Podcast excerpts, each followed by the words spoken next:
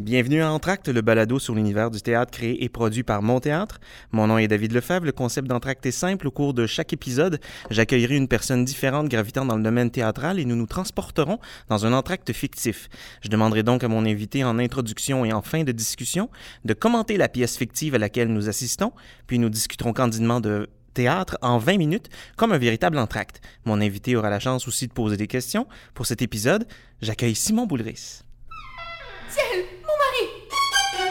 Entracte.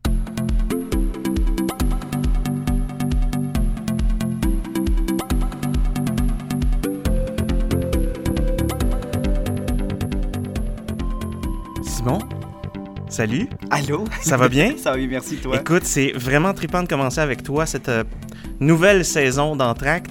Euh, je suis vraiment, vraiment choyé, je suis vraiment heureux, très honoré de te rencontrer. Écoute, euh, tout d'abord, on va, on y aller avec la, la- coutume qu'on a établie en Entracte. Qu'est-ce que tu as pensé en fait de cette première partie-là? J'ai trouvé ça assez émouvant, en fait. Je Pour trouve- vrai? Ouais, je trouvais ça émouvant. Je trouvais qu'il y avait des, des- une belle proposition. La scénographie était exceptionnelle. Ah, est-ce que c'est quelque chose qui te touche euh, quand tu vas au théâtre de voir la scénographie? Est-ce que Moi, c'est quelque chose qui te, qui te happe en premier? Moi, c'est la première chose. Moi, je viens des arts plastiques. Ah, ah, je voulais voilà. devenir un artiste visuel quand j'étais jeune euh, et chanter. Deux choses, mais, ah. mais donc l'art visuel est super important pour moi. Et dès que je rentre euh, puis qu'on voit la scénographie, quand c'est à découvert tout de suite, je sais si j'ai déjà un premier feeling. Est-ce que je vais embarquer ou non? Parce Est-ce que ça te frustre de voir les rideaux fermés euh, quand tu vas au théâtre aussi? Non, parce que j'aime aussi la découverte. J'aime aussi Ah. la surprise que ça peut créer. Cela dit, une, mise, une, une scénographie réaliste où il n'y a aucun, aucun élément de poésie, à moins qu'on soit vraiment dans un hyper-réalisme vraiment assumé. Puis souvent, j'aime ça quand il y a quelque chose d'un petit peu décalé dans la scénographie. Est-ce que tu impliques à ce moment-là dans ton écriture théâtrale euh, ces éléments-là scénographiques? Euh, au départ, je le faisais beaucoup trop. Ah oui? Les premières pièces que j'ai écrites, tout était... euh, je, je décrivais beaucoup trop et la mise en scène et la scénographie. tout était trop euh, nommé et je me suis beaucoup dépouillé au fil des années de didascalie, de... tellement que dans mes dernières pièces, je me rappelle quand j'ai publié chez Le Miac ma dernière pièce, Diane Pavlovic me disait on va ajouter quelques petites didascalies d'intention. Pour moi, même dans le jeu, je n'écrivais même plus les intentions derrière la réplique. Pour moi, ça se suffisait. Et, je- et- et moi, en tant que metteur en scène, quand on m'offre un- un- une pièce, j'aime avoir cette liberté-là. Et je me dis, en tant qu'auteur, je veux offrir la même liberté au metteur en scène qui va monter mes mots. As-tu l'impression à ce moment-là que ton écriture théâtrale, ton écriture littéraire de roman se rejoint en quelque part? Euh, oui, mais en même temps, les didascalies, pour moi, c'est justement près du roman. Tu sais, de, de- Ah de donner les, les Donc, tu- euh, finalement. Oui, euh, on bouge plus de trous quand même dans le roman. On donne tout. Il y a, il y a pas l'aspect visuel n'est pas là. Tout à fait. Pour moi, c'est plus une part du travail qui est fait quand tu écris une pièce de théâtre et tout est à combler. Ce n'est pas terminé. Euh, c'est l'imaginaire des autres qui vont s'ajouter sur le tien, alors que quand j'écris un roman, mon univers à moi se suffit à lui-même. Donc, c'est une grande distinction quand même que je fais et je pense de plus en plus. Je pense que justement, je m'éloigne du roman quand j'écris du théâtre et que je ne mets aucune didascalie. C'est liberté pour les créateurs. D'emblée, j'avais une question pour toi. Tu es un auteur foisonnant, je veux dire, tu, tu produis beaucoup et c'est toujours très bon, c'est toujours hyper intéressant à lire, à découvrir. Quoi, au-dessus d'une trentaine, sinon une quarantaine de livres déjà en moins de 10 ans. Ouais. Beaucoup de pièces de théâtre. Si je me trompe pas, t'en as probablement quelque chose comme euh, 11. 11 Ouais, pièces de une théâtre? dizaine, Une, une bonne- dizaine? ouais, une bonne dizaine. Euh, tu, tu- tu- tu participes à des magazines, euh, tu es à la radio, tu es à la télé, tu es impliqué aussi avec des écoles, tu vas rencontrer les jeunes et tout. Moi, en fait, ma question, c'est, excuse-moi l'anglicisme, mais comment deals-tu avec l'ennui? Est-ce que c'est un moteur pour toi ou c'est un ennemi? Euh, c'est une très bonne question. Euh, je me rappelle qu'enfant, j'avais beaucoup de temps pour m'ennuyer. Euh, D'ailleurs, c'est le propre des enfants et encore plus des, adolescents. Non, c'est peut-être plus le propre des enfants, mais moi, j'ai été un enfant qui ne s'ennuyait jamais. Je, pense à ma sœur, ma grande sœur Vicky, qui se sent mal quand elle n'a pas aucune activité le soir, puis elle fait « Oh mon Dieu, j'ai pas d'amis ce soir, je suis seule. » Moi, je capote quand je suis tout seul puis que j'ai rien à faire. Je trouve ça stimulant. J'ai été un enfant tellement solitaire que euh, présentement, c'est particulier ce que je vis parce que j'ai peu de moments de solitude. Et pourtant, mon travail, ça doit être dans la solitude. C'est un travail qui est, euh, évidemment, je suis beaucoup dans le théâtre, donc c'est dans la collectivité. Mais quand j'écris du théâtre ou quand j'écris des romans, je suis beaucoup seul avec moi-même et Mais tu ce as que- besoin de ça, ça j'ai besoin de ça. J'ai besoin de ça. Et ces temps-ci, c'est ce qui me manque beaucoup. Parce que je suis constamment en relation, ce que j'apprécie, mais moi, je suis vraiment une brute solitaire. Là. Vraiment, dans ma nature profonde, c'est ça. Donc, euh, je me fais pas violence parce que j'aime les gens. Là, je, je suis très porté vers l'humanité. c'est clair. C'est clair. Mais je- disons que euh, là, il faut que je trouve un équilibre présentement entre apprendre à dire non puis à me, à me préserver du temps avec moi-même pour soit écrire, mais soit aussi vaquer à autre chose et, et, euh, glander dans la vie, ce que je fais de moins en moins, malheureusement. Et que penses-tu de l'ennui au théâtre? À ce moment-là?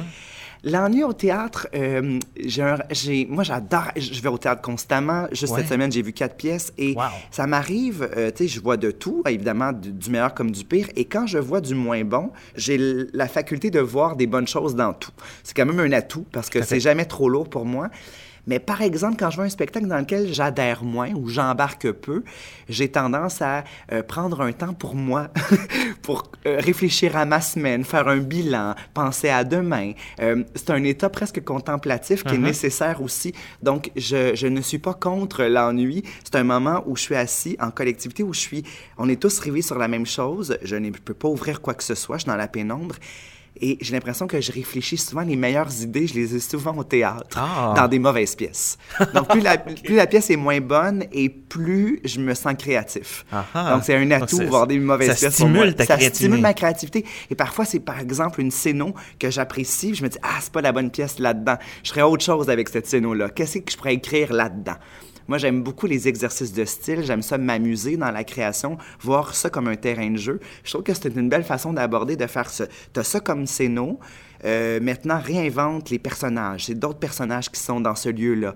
Qu'est-ce qu'ils feraient là, qui n'ont pas rapport là? Donc, j'aime ça, euh, c'est me donner à moi-même des contraintes. Et ça, autant au niveau de, de ton écriture pour les enfants que pour les adultes? Est-ce que tu travailles Ah de la oui, même pour- manière? Sincèrement, là, je vois très, très peu de distinction. Ce qui me précise pour moi à qui va s'adresser une œuvre d'art, c'est toujours mon... Je le dis souvent, mais c'est vrai, je suis mon propre baromètre. Ouais. Et si je considère qu'à 12 ans, j'étais obsédé par ça, ou j'étais intrigué par ça, ou... Alors là, je me dis, ah ben là, ça peut résonner dans le cœur d'un enfant de 12 ans. Et c'est la raison pour laquelle aussi j'ai l'impression que, comme je peux jamais faire abstraction du fait que j'ai... Maintenant, j'ai 36 ans, j'écris avec un cœur de gars As-tu, qui a mais 36 as-tu ans. encore, c'est ça, as-tu l'impression que tu as 36 Ah, ans? complètement. OK. Complètement. Tu sais, on me dit beaucoup que j'ai un cœur d'enfant. Moi, je, fais, je me dis toujours, eh boy, que non, j'ai un cœur. Je suis vraiment un gars de 36 ans, mais qui est, que l'enfance à fleur de peau. Elle est vraiment tout près. Elle est pas, c'est pas douloureux, puis c'est pas tortueux. C'est pas tortueux pour moi aller chercher, euh, débusquer mon enfance. Mais elle est, pas, elle est très proche parce que Elle est très, très proche. beaucoup, quand tu réponds aux questions, tu me dis Moi, enfant, j'étais comme ci, moi, enfant, j'étais comme ça. Alors, c'est, très, c'est encore très près malgré tout. Moi, j- j'aime ça voir la vie comme, comme quand on a tous nos âges en nous. J'ai Ouais. 36 ans, mais je porte encore mes 5 ans. Je porte encore mes 12 ans. Ça nous traîne, ça se traîne toute une vie, ça. On est multiples, on n'est pas que la somme de nos 30, de, de, de l'année actuelle. Totalement. On est, euh, c'est des strates qui s'additionnent, puis je me sens multiple, puis je me sens... Quand je réponds à une question, comme, comme aujourd'hui, je peux aller chercher des réponses que j'ai ou des visions que j'avais de la vie il y a plusieurs années et je ne suis pas je suis pas meilleur que ce que je l'étais. Je suis différent.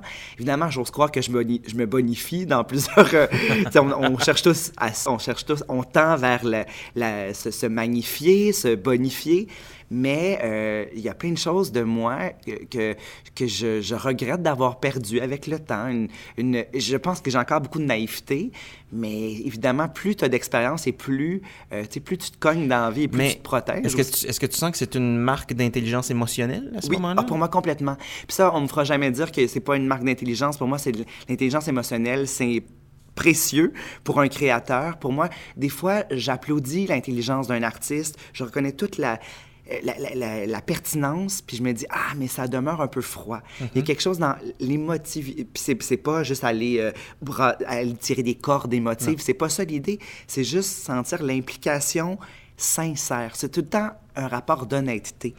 Et euh, je- on est des êtres humains, on est fait d'eau, on broille, on morve. Pour moi, ça fait partie de la vie. Euh, alors, j'essaie toujours dans la vie de, de- de tisser des contraires puis des différences. Et pour moi, mon côté intellect et mon côté émotif, j'essaie toujours de les, les rallier, de les, que ça s'embrasse. Parce que ça améliore évidemment l'œuvre d'art que tu es en train de construire quand tu rameutes tout ça, quand Ouais. tu ratisses Mais aussi tu large. parles justement de contraire. Euh, récemment, tu disais justement qu'un de tes thèmes favoris, du moins sur lequel tu travailles beaucoup, c'est la beauté. Oui. Et, et ça fait partie aussi de ça. Tu, tu, recherches une certaine beauté ou tu recherches la beauté peut-être dans, dans l'extrême, dans les deux extrêmes. Ah, en fait, j'ai envie de plus en plus de. En fait, ça fait longtemps que je veux faire ça, c'est rendre beau le lait. Ouais. Le lait m'a toujours stimulé. Je Mais parle le, de le beauté lait, le lait est- est- est- peut être jugé par certaines personnes comme non lait. Et, Absolument. et Bien c'est sûr, quand je dis lait, c'est comme dans, dans le, chez le commun des mortels, mais bien Ouais. sûr, moi, ce que je trouve beau, je- moi, je suis ému d'abord par l'imperfection. C'est ce qui me, ça a toujours été euh, présent chez moi. Euh, une dent euh, croche et méchée ou... Mais il y a une histoire, il y a quelque chose qui se dégage de tout ça, c'est ça. Ah, mais pour moi, ça dit beaucoup plus. Moi, la symétrie m'an- m'an- m'angoisse. ça m'angoisse quand tout est symétrique. J'ai- J'aime toujours que- quelque chose qui est un peu croche, un peu, euh, un peu décalé. Pour moi, ça, ça l'imperfection participe à la vraie beauté pour moi. Puis je pense que mon déclic, c'est un déclic vraiment important, c'est quand j'ai lu Violette Leduc, qui est une écrivaine euh, française des années 60, 70, 80, et qui, euh, dans son premier, dans euh, le roman le plus important, qui est une autobiographie, si on veut, une autofiction, ça s'appelait La bâtarde, et elle mettait dans le roman toute sa laideur et tout, en fait, tout son, son pathétisme et ses, ses imperfections, et j'ai adoré lire ça. Pour moi, j'ai l'impression qu'elle elle me permettait, tout était possible en lisant Violette Leduc, et j'ai l'impression que ça, je l'ai beaucoup récupéré et dans le théâtre et dans tout ce que je fais dans la vie. C'est c'est un rapport où ce qui est moins noble chez moi a aussi sa place sur une scène. Est-ce que tu aimerais à ce moment-là, dans, dans l'absolu, être capable de pouvoir gérer le propre casting de tes, de, de tes textes, par exemple, théâtrales, et de choisir vraiment les personnes qui représentent ce que tu veux faire, ou tu laisses ça aller, tu dis, bon, Ben, écoute... évidemment, euh, je fais confiance. Tu sais, dans la vie, je, je veux vraiment faire confiance à la créativité des, des- des artistes, mais c'est c'est sûr que euh, moi, par exemple, si j'aime un roman, puis je vois, par exemple, l'adaptation cinématographique, souvent, je considère que le casting est raté parce que les, les comédiens sont beaucoup trop beaux. Souvent, euh, les personnages sont... euh, quand, un, quand un roman est bien fait, le personnage est nuancé et souvent, son physique n'est pas parfait. Et je trouve qu'on on présente... Évidemment, au cinéma, on le fait beaucoup. Au théâtre, il y a plus de liberté par rapport à ça. Quoique, des fois, je trouve qu'on on va souvent favoriser la, beauté au, euh, au- avant tout le reste. Puis j'aime ça, moi, voir des physiques atypiques. Je me reconnais et j'ai l'impression qu'on se reconnaît tous collectivement beaucoup plus dans l'imperfection que dans l'élévation, dans le... J'ai l'impression que c'est ce qui nous unit. L'humanité, c'est ce qui drop, c'est ce qui chute. Ce n'est pas ce qui s'élève. Pour moi. Mais tu vois, c'est ça. Tu, tu me rappelles une anecdote que j'ai lue ou vue, en tout cas. Il y a un, un- un auteur qui disait justement qu'il y a un, un enfant qui est venu le voir Mm. avec son livre, qui lui a fait signer. Il a demandé s'il avait vu l'adaptation cinématographique du livre. Il dit oui, mais il dit c'était pas bon. Il a demandé pourquoi. Mais il dit il n'y a pas la même voix. Ah, wow! Mais c'est un livre. Oui, alors, dans- alors, le pouvoir de l'imagination Oui. euh, d'un enfant par rapport à une bande dessinée, par rapport et, et de, de se développer sa propre voix intérieure, c'est un peu ça, un peu. Tu me, tu me rappelais un petit peu ça. Euh, As-tu encore des fantasmes d'écriture littéraire et théâtrale? Y a-tu des choses encore, tu te dis, ça, là, faut vraiment que j'essaye d'arriver à ça? Ah mon Dieu, mais j'ai ça à chaque jour. Moi, je, suis. euh, je me dis toujours qu'un artiste, c'est une éponge et notre travail, en fait, c'est- d'être à l'affût, d'absorber puis d'observer les choses les plus stimulantes, puis essayer de les travailler et d'organiser le chaos ambiant et, euh, et des idées euh, intéressantes, intrigantes pour le théâtre ou pour le roman ou peu importe. J'en ai constamment. J'en ai constamment. Puis souvent, je trouve que les, plus. tu sais, l'idée, c'est de choisir parce que quand t'en as trop, un moment donné, tu te dis, je pourrais pas tout faire ça. Mais c'est souvent, mettons, si je pense, j'ai un flash, là, je repense à ma pièce Martine à la plage, qu'on est en train d'adapter au cinéma présentement. Et mon idée de départ, elle n'était pas du tout liée au cinéma. Elle était vraiment c'était vraiment théâtral. C'était une idée conceptuelle, visuelle, près de la scénographie. Je voulais faire correspondre le panneau visuel chez l'optométriste avec un jeu Ouija, avec Oui. les fameuses lettres et le oui, le non. Donc, je suis parti de ce jumelage-là, de deux panneaux visuels euh, qui ne disent pas du tout la même chose. Et de ça est née toute une dramaturgie, toute une histoire à partir d'une image. Et c'était vraiment, ça c'était poétique, il y avait un- une espèce de, truc hybride qui est vraiment le propre du théâtre. Dans le cinéma, ça tombe, c'est trop poétique, c'est un peu décalé, c'est pas le bon langage. Euh, par contre, moi j'aime ça, passer du- d'un médium à l'autre, j'aime le roman, j'aime le théâtre, et chaque chaque euh, médium, euh, support, demande tout le temps un retravail, puis une nouvelle lecture, un, nouveau... C'est pas le même travail, forcément. Mais ça, j'aime ça, cette... euh, démocratie-là de, de, de, tenter plein de choses dans toutes les sphères possibles à partir d'une idée. Donc, une idée, ça peut se déployer sous, plusieurs facettes. Écoute, je, je voulais juste me.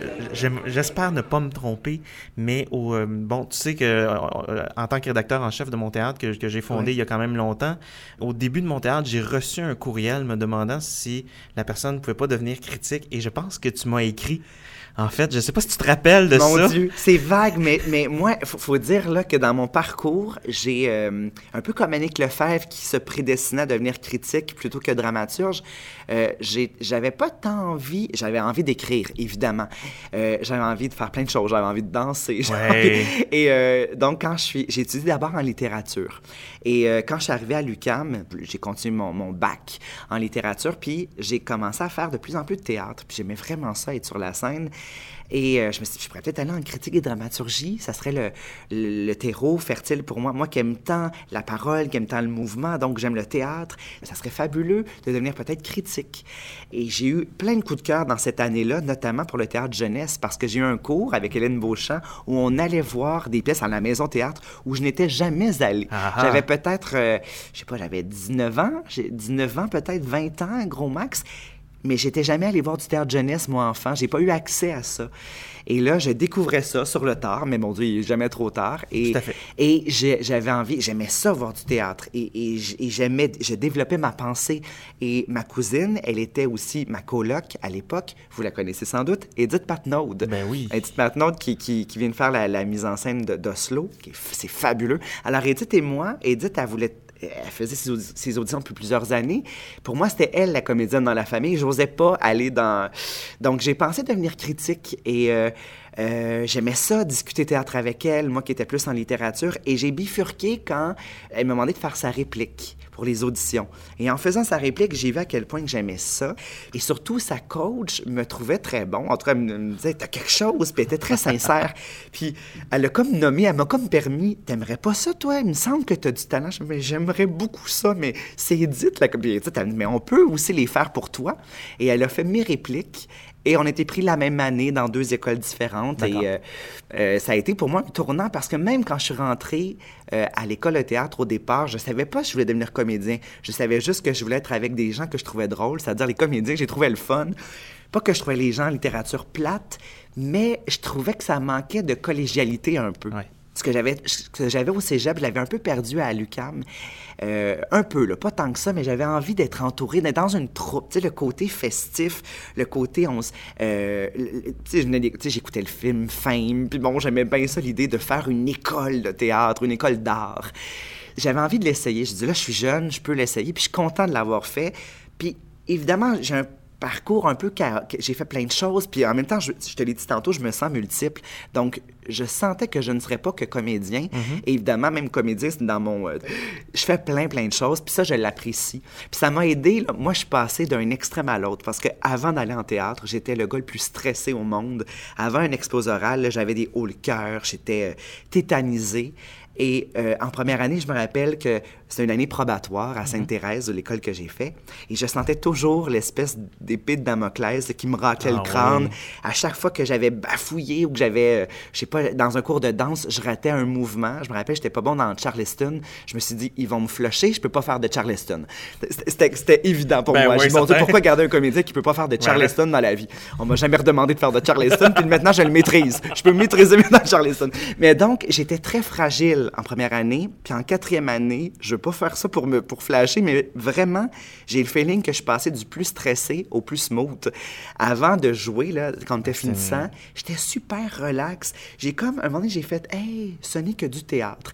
Je passais de hyper sacraliser ce que je faisais et c'était trop important à peut-être un extrême qui est pas non plus si heureux, mais, mais qui pour moi était nécessaire. Moi, j'ai dû me, me délester de ce poids-là, de faire je joue ma vie à chaque seconde. Non, tu joues pas ta vie. C'est quand même, c'est du jeu. Ça le dit. Puis je suis, je me suis vraiment réconcilié avec l'enfant en moi, qui est encore là, qui, qui aimait ça, être tout seul pour s'auto-interviewer, qui jouait dans la cave à plein de choses. Puis euh, ça, c'est le prolongement. Tu sais, une- euh, ce métier-là, il y a de ça, faut, faut jamais oublier ça, que jouer, c'est le prolongement de son enfance, c'est on prétend. J'aime beaucoup le titre de, du livre de Washington Wad sur André Brassard qui, qui dit « Je suis le méchant ». De, quand t'es enfant, tu dis j'incarne le méchant, c'est moi le méchant. C'est tout simple, c'est très brechtien, mais je trouve ça fabuleux, l'enfant qui se nomme comme ça. Et c'est ça le jeu, en fait. Donc, euh, je suis très heureux, même si je joue pas autant que je l'aurais peut-être voulu ça m'a apporté tellement plein de choses. Puis maintenant, moi qui est chroniqueur beaucoup à la radio et à la télévision maintenant, ça me ça m'aide tellement à prendre parole sans me dire que tout le monde veut m'assassiner, que personne n'est contre moi. Mais bon, totalement. Je suis beaucoup plus serein depuis que j'ai fait l'école de théâtre, même si ça a été très douloureux. C'est un passage pour la plupart des gens qui sont allés là. Je pense que tout le monde s'entend pour dire que c'est douloureux parce que ton matériau, c'est toi. Si ça marche pas, c'est ta voix qu'on tape sur ta voix, on tape sur ta posture. Moi, j'avais le visage trop vers l'avant, ce que j'ai un peu toujours. J'avais une voix très nasale, très nasillarde, ce que j'ai toujours. Euh, on corrige des choses, puis en même temps, ça fait notre particularité. Mon énergie très enfantine ou très... Euh, euh j'ai quelque chose d'un peu euh, bobli, dans, en tout cas un peu, là. Euh, ça m'a aidé. J'ai joué tout de suite quand je suis sorti d'école pour le théâtre jeunesse, puis j'avais envie d'en faire aussi. Donc, ça m'a... Ce qu'on me reprochait comme du cocteau, ce que l'on te reproche, cultive-le, c'est toi ça m'a pas mal aidé. Puis euh, je, je, je, suis heureux d'être passé par l'école de théâtre. Ton rapport avec la critique à ce moment-là? Comment ah, moi, je, je sais pas, je suis toujours honnête quand je dis ça. J'ai l'impression que oui. J'ai l'impression que je me suis vraiment détaché de. Tu sais, j'en ai reçu des fleurs d'envie. Puis évidemment, plus tu reçois de fleurs, plus, plus le pot va arriver. Puis évidemment, le pot est arrivé à un moment donné. C'est drôle. En plus, j'ai entendu Marc Cassivi dire quelque chose d'assez violent euh, sur ce que j'avais fait. Et euh, c'est quelqu'un, tu sais, j'ai travaillé, j'ai fait esprit critique. Puis, mais je me rappelle que moi, je m'étais dit, je l'ai bien pris. Puis en même temps, mon intestin a éclaté cette nuit-là. Ah j'ai eu des problèmes d'intestin, mais bon, c'est pas lié à ça. Mais je me, dis peut-être que psychosomatiquement, il y a peut-être quelque chose qui est relié à ça. Mais moi, je me dis toujours que euh, quand on m'encense, qui, qui, qui m'arrive à l'occasion, je suis vraiment de ceux qui décident que tout ce qu'on me dit de bon, j'en prends puis j'en laisse. Je fais non, je suis loin d'être un génie, je le sais bien. Puis quand tu reçois le pot, mais tu, je, ne le mérite pas non plus autant. je ne suis ni un génie ni un cancre. Je fais un travail dans la création que j'aime. Puis il y a des gens qui adhèrent, puis il y a des gens qui adhèrent pas, puis c'est tout à fait normal. Je pense que j'ai un détachement assez sincère, tu sais, parce que je n'ai pas avec Marie-Louise Arsenault. Mm-hmm. Marie-Louise, elle me dit, je crois pas à ça, moi, que tu peux avoir un détachement. Je fais, ben, je pense pas que je suis malhonnête quand je dis que ça m'empêche pas de dormir. Puis en fait, meilleur exemple que je vais te donner, il y a quelqu'un qui, qui a été assez violent sur un, euh, un recueil de poésie que j'avais publié. Je l'ai croisé dans un événement, puis il s'est excusé, puis il m'a dit, je l'ai relu, puis j'ai changé d'idée. Puis j'en conservais aucun souvenir. Puis pour vrai, tu sais, j'avais, mon Dieu, que j'ai effacé ça. J'efface beaucoup les bons puis les mauvais commentaires. De toute façon, j'oublie tout. J'oublie tout sauf les. vraiment. Donc, euh, tu sais, je peux croiser quelqu'un qui m'a. Tu sais, qui. C'est pas que j'ai. C'est pas une question de rancœur, c'est juste que j'ai oublié. Donc, ça, Tant mieux. Tant mieux. Tant mieux. la mémoire sélective, elle est, elle est là pour ça. Hein? Peut-être que, peut que je suis bright là-dessus.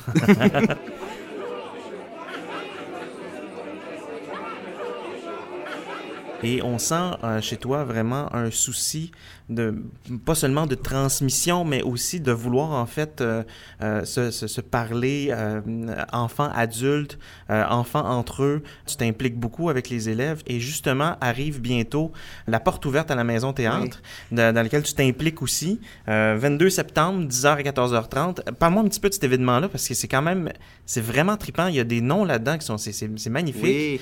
Alors c'est un événement très festif. On, on, veut, on voulait créer quelque chose de rassembleur. Sophie de la Maison Théâtre m'a approché pour orchestrer un peu un projet entre la Maison Théâtre, donc dans, dans le quartier sud-ouest à Montréal, et euh, le FIL, euh, le Festival de littérature, où euh, on voulait créer une espèce de diade entre les deux, donc un, un, événement littéraire avec les enfants. Et on avait envie de libérer la parole des enfants, donc on appelait ça les mots parleurs, et non pas les hauts parleurs, mais les mots qui parlent, les mots parleurs, et on a, encore une fois, démocratisé parce qu'il y a un cours euh, le matin même, on peut faire de la prose, le cours, l'atelier que je vais donner. Il y a un atelier de théâtre, d'écriture théâtrale, de chansons. Euh, il y a aussi euh, de poésie. Donc, on, essaie de donner la parole de, plusieurs façons possibles pour montrer peut-être que toi, ce qui va t'accrocher, l'enfant, il va peut-être être plus attiré par le théâtre et la chanson. et donc, il peut faire deux ateliers le matin. Et moi, je vais colliger tous ces textes-là sur l'heure du midi pendant que les enfants, avec leurs parents, avec leurs grands frères, leurs petits frères, vont aller au parc Émilie Gamelin où il y aura plein d'activités. Et moi, j'en profite pour faire une sélection de textes. Et avec Eve Landry et Sébastien René, deux comédiens que, que j'adore et qu'on adore tous, qui sont très euh, versatiles, je vais faire un collage avec ces textes-là. Donc, les enfants deux heures plus tard, une heure et demie plus tard, reviennent, assistent à la maison théâtre dans, dans les bancs. Là, on va sur la scène, les comédiens sont sur la scène, les enfants sont dans la salle, ils vont possiblement entendre leurs propres mots chantés, joués par des comédiens professionnels. Tout ça se passe en une journée. Donc, c'est un événement euh, gratuit, rassembleur, festif. Moi, quand on m'a proposé un événement comme ça, j'ai fait, faut vraiment démocratiser, que tout le monde soit les bienvenus, que les parents ne sentent pas à part, ils peuvent participer s'ils veulent, que les plus petits, on va leur lire des histoires. Il y a Claudia Larochelle qui va leur lire des histoires. Oui. Donc, c'est un Dans l'espèce de coin lecture, j'imagine. Exactement. euh, Parce que la Maison Théâtre, faut se le dire, c'est le plus beau théâtre à Montréal. Ah Moi, oui, je, je je considère qu'il n'y a pas un lieu où, dans la salle, on se sent toujours près de ce qui se passe sur la scène. On a, on a de l'espace, on est assis, on est bien assis. Le rapport salle et scène est fabuleux. Et tout ce qu'il y a autour, c'est un lieu magnifique. Il y a un petit, coin librairie, il y a un hall, il y a un foyer. C'est très accueillant comme endroit. Donc, on veut ouvrir grand les portes. Merci de. Voilà, alors déjà le retour. Dis-moi, qu'est-ce que tu, à quoi tu t'attends pour la deuxième partie du spectacle? Ah, je pense que ça va se poursuivre dans la, dans, dans la poésie. Ah, Ah oui. tant mieux. Merci beaucoup, Simon. Merci, David.